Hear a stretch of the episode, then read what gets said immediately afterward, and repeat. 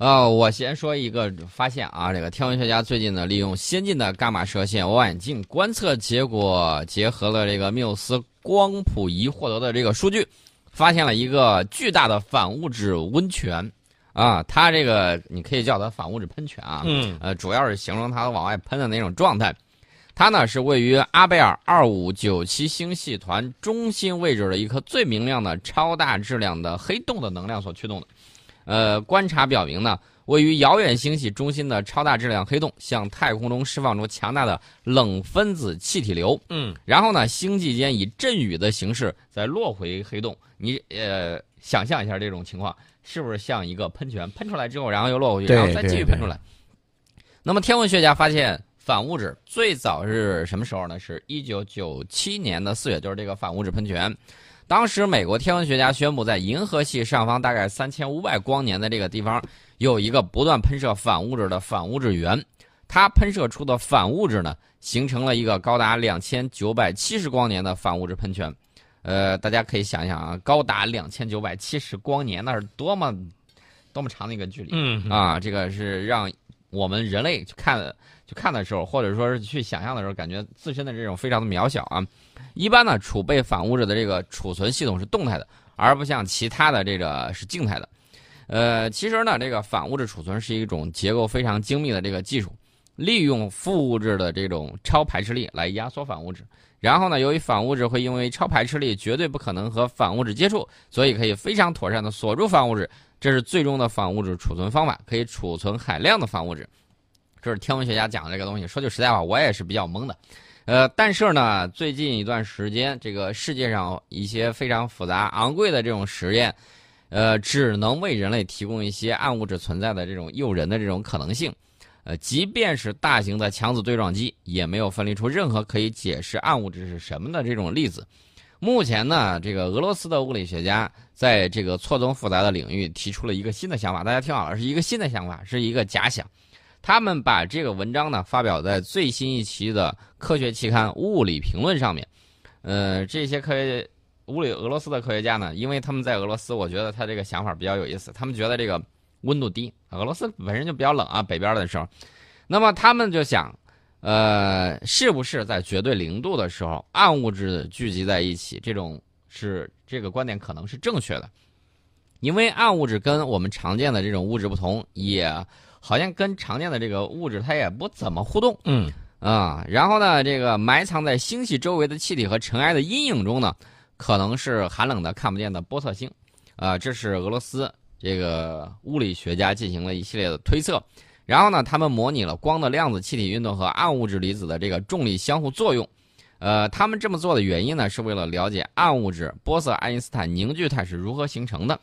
然后呢，他们这个想法是这个样子，就是当这个温度刚刚高于绝对零度的时候，量子粒子会失去混合和摆动的能量，留下的是统一的暗雪泥啊，就是呃形容一下这个状态。然后单个的这个量子粒子呢会变得一致，由这些黑暗颗粒形成的这个云层可以通过重力凝聚成为超流体。所以说这个大家呃我们就不再往下引申了，因为什么呢？因为这个东西太拗口了，而且呢需要大家有对基础的这个大学物理有一定的这种了解。呃，大家就要明白一点，就是我们有人类有很多智慧的这个科学家啊，一直在最前沿的领域呢去了解宇宙的这个情况。其实呢，我们想说的是什么呢？我们想说的就是，呃，要引申过来，探索太空是很有必要的。那么，如何让太空探索更加经济啊、实用，能够以后让我们每个人都能够享受到这个东西是很关键的。那么，是火箭企业，我们的这个商业航天，它到底能不能够说以比较低的这个成本，能够供给我们对未来太空市场的这种需求呢？我看到有一次啊，他们在这个开会开会的时候，呃，大家就谈到了这个问题，嗯就是中国商业航天的这个解析。其实他说出来这个概念之后，我听了之后，我觉得匪夷所思，不能说匪夷所思，反正就是就是大惊大吃一惊吧。为什么是这么说呢？他们告诉我们，火箭企业还不如共享单车烧钱啊！我们也看到现在共享单车现在这个东西啊，这个情况大家也看到了。呃，火箭企业啊，实打实的效果是比较好的。要是没有共享单车烧钱的话，那么我觉得未来我们的商业航天还是大有可为的，因为这个成本呢相对来说会比较低。那么在军民融合的这种背景之下呢，资本家体制内的这个人才啊，让过去只有国家队才能玩得转的航天领域，近年来是诞生了不少初创公司。呃，不同于一开始便幻想移民火星的美国的马斯克，我们待会儿会讲到马斯克啊。马斯克说他有一个梦想，这次不是在发射一百个人上火星上去了，这次他的这个想法是，我要在火星上终老，而且要在火星上建基地。这个马斯克啊，经常会语出惊人，哎，但是呢，他真的会这样去做吗？或者真能够实现吗？呃，中国的马斯克们，我指的是类似于他这种初创人才啊，这个航天领域的，他们的商业逻辑呢更加务实一些啊，在卫星应用市场爆发的前夜，微小卫星组网成为主流，也给卫星产业带来机遇的同时呢，也给小火箭带来足够大的市场想象。呃，大家一定要注意啊，这个 人们。在这个互联网时代，经常表达了一种这个失望。什么失望呢？就是丧失用科学去追求更高目标的这种失望。这句话是怎么说呢？说好的星辰大海，你却只给了我 Facebook，是这么一个情况。嗯啊，我们对星辰大海还有更高的这种追求。对于中国商业航天来说呢，星辰大海固然值得仰望，但是更加看好的是脚下的这个路。啊，商业航天说白了就是那么几个字儿，就是要赚钱的。啊，就是要赚钱。那么卫星商业化难点在哪里呢？呃，怎么说呢？大家会看到发射卫星是不是越来越简单呢？这是相对而言的啊。对我来说，这肯定是一个很难的一个事情。那么还有其他一些人，他们搞的这些卫星，有的卫星呢比较小，跟鞋盒差不多大啊，这种立方星小一点点的。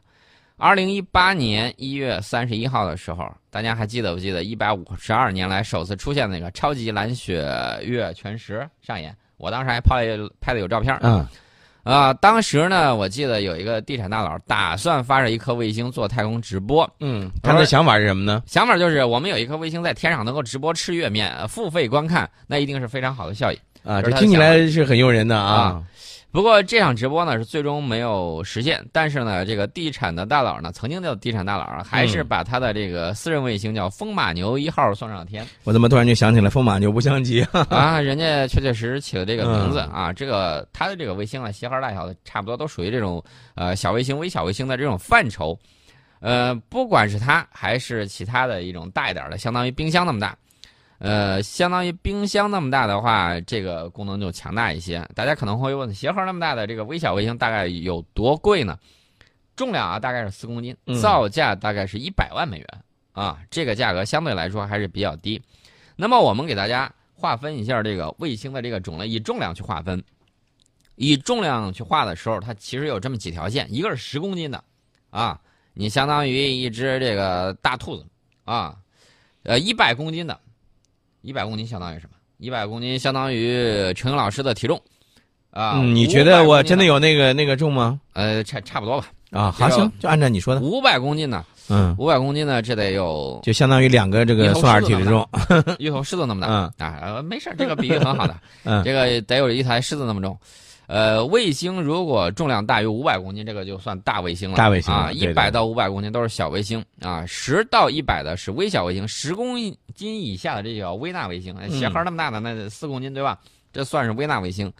呃，最后两种呢，就是包括这个十公斤级、十公斤以下的，这都都可以叫做微小卫星了。但是我觉得，你看啊，可能在有些朋友眼里头想起来，那么小的卫星是不是就像一个玩具一样啊？那我觉得是这样啊，宋老师，即使是玩具。你要把这个玩玩具玩的给高明了，那也很不容易啊。对啊，二十年前大家可以看手中的智能手机，这个形态还是掌上电脑那个状态。对对对。呃，当时我记得还有多普达，哎，多普达后来是谁啊？忘了，但是但是都挺大的。那个 PDA 嘛，个人智能对那个掌上电脑，嗯，好像就是 HTC 做的吧。哦，我记不太类似一个小记事本一样，电子记事本一样，就是那种东西。当时我很羡慕，我看人家有个那个，就老想自己也有一个，是吧？后来发现现在有了手机之后，哎，就是个玩具嘛。对对对对。那么当时做计算机的，觉得那个智能手机，二十年前的时候觉得这是个玩具，但是现在大家会发现，我们越来越多的这个工作啊，包括联系啊，包括一些东西，可能更多的是在手机上完成的。基本上可以说，手机已经翻身做主人了。那么美国人呢，已经把立方星，就是一种微小卫星啊，它这个是论体积的啊，就是十乘十乘十厘米的这种，呃，若干立方星呢，也可以组成立方体这个微纳卫星啊，这是这个美国人的这一个标准。那么送去火星，而且可以传回信号，啊，同样做一件事越小，其实反而越难。那么微小卫星呢，有一个好处就是它的这个成本相对来说比较低，可以降到百万美元以下。呃，虽然大小跟难易并不是直接相关，但是以 IT 产业的这种发展史来做对比的话，大家可以看到啊，从超级计算机到这个智能手机的过程，确确实实是成本在不断这个降低的这么一个过程。呃，小卫星从立项到发射，一般只需要多长时间呢？一年左右。哎，这个时间呢，要说也不是特别长啊。对，大卫星五到八年，啊，这个就相当于这个五到八年的时间，最起码你这个。呃，中学都该毕业了，是吧？五到八年的这个时间，那么大卫星研制成本呢，基本上都要超过五千万美元。那为什么我多次讲这个美国军方不愿意把这个军用卫星交给呃马斯克去发射？原因很简单，那卫星太贵了，贵的一颗几十亿。嗯啊，你这个火箭才几千万，你赔了之后，呃，就如果发射失误，你保险公司都不够赔的。所以说呢，怕他这个赔的底儿掉破产，所以说呢，这个美国军方也是。比较体恤他啊，我这个东西不给你发射。那么我们再看啊，我们这个大卫星研制啊，成本就这么高。那么功能呢，有部分可以替代，所以说呢，这个小微卫星呢也是一个趋势，就是说商业方面它是一个趋势。那么我们现在看啊，这个。呃，就像中国互联网圈有 BAT 一样，商业航天领域呢也有几个巨头啊，比如说这个，我我指的是在世界范围之内啊，比如说这个波音呐，比如说这个洛马呀，比如说空客啊等等，他们呢很少关注小火箭公司，认为要以更低的成本达到同等技术水准几乎不可能。目前成功的啊，不打一个折扣啊，这个成功的挑战者算是 SpaceX。呃，Space X 呢，因为有 NASA 背书，所以说呢，这个也不算那个什么，也不算完完全全的这种成功挑战者。呃，但是呢，大家要注意，这个波音、空客、洛马这些公司都成立了这个风投公司，专门投资小卫星公司。啊，即便是商业卫星的巨头，大家也看到了，无法覆盖整个卫星产业链。也就是说，他们专注于做大做强，那么小一些的，可能就会给大家带来了这种。啊，商业的这种市场的机会，但是不管怎么说呢，我觉得未来的咱们中国的这个航天商业发射呀，应该说是会呈现出一个井喷的一个态势吧？啊，应该会，因为从国务院二零一四年十一月发布的《国务院关于创新重点领域投融资机制鼓励社会投资的指导意见》啊，这个六十号文啊，呃，引导民营资本参与卫星产业应用和发展以来呢，国内商业航天的版图里面呢是涌现出。卫星公司远多于火箭公司，呃，因为这个卫星呢，大家都知道，你刚才我们说的卫星市场比较广阔，嗯，那么谁会去买这个卫星服务呢？航天经济主要是包括的卫星产业经济和非卫星产业经济，啊，我们可以看一下这个数字啊，这个来自一个统计数据表明，二零一六年全球航天产业总收入是三千三百九十一亿美元。其中卫星产业大概占了是，呃两千六百一十亿美元，是全球航天产业收入的百分之七十七，在二零零七到二零一六年这十年之间呢是不断增长，翻了一番，啊，所以说大家可以看到，呃这个产业是比较广阔，这个市场是比较雄厚的，而且呈现的不断增长的这个态势。大家可能会问，这个卫星服务都有哪些？卫星服务太多了。你比如说，在农业、在其他的这个交通运输领域等等方面，我们已经给大家讲过很多，市场规模有很大的想象空间。那么，在终端应用大规模爆发之前，商业航天呢，还是有几个卡脖子的这个基础设施需要完善，发射服务、发射场还有测控啊。卫星公司受下游应用的影响比较明显啊，不同的应用对应各自的细分市场。比如说，我就想弄一个卫星。啊，不是一个，最起码有两个吧。嗯，专门给我定位，然后这样的话，想出去玩的时候就不会丢了。你觉得这个怎么样？嗯，孙老师，你的梦想有很多啊，比如说这个定位，比如说之前曾经说过的去太空去旅游，是吧？但我觉得这个，咱有句话呀，我不知道当讲不当讲啊，曹老师。大家可以众筹一个吗？不，不是，不是，不是，不是这个意思，不是大家众筹一个，这个墨呀得一口一口的吃，嗯，知道吧？明白你不？你你不能说一下子就想吃个大胖子，一下子我都要去去去去去去太空旅游，哎是吧？我只是给大家抛一块砖，啊将来呢会在我们听众里面引很多玉。哎，对，这是嗯真的啊。对，你怎么知道我们的这个听众里头不是藏龙卧虎呢？你怎么知道他们的这个下一代不会有这样的雄心壮志呢？一代更比一代强啊！对，所以说呢，这个陈老师就先趴在沙滩上吧。好，啊没问题啊。呃，另外我告诉大家，发射资源我们这儿是不稀缺的。国家队今年一共发射了这个四十次啊，中国民营卫星公司一共发射了几颗卫星呢？这个不要强调发射资源稀缺，强调发射资源稀缺是突是为了突出自身的这个重要性。我们也知道有一些企业为了挣钱啊，嗯当然是这个贬低别人的这个产品，然后呢抬高自己，有这种情况在。另外呢，他还有一种啊，看国家队发射很厉害，他就说：“哎呀，你那个发射资源不够多呀。”嗯然后你看我这儿有，你来吧。这是一种商业上的一个套路，这个大家也要知道啊。另外呢，还有技术上的一些分歧，到底是用固体火箭还是用液体火箭？这个我个人认为，你想发射快呢，肯定是固体火箭；想要这个节约成本呢，肯定是液体火箭。嗯啊，这都是相对应的。具体大家愿意怎么玩，我觉得各有各的生存空间。呃，大家不妨良性竞争一下。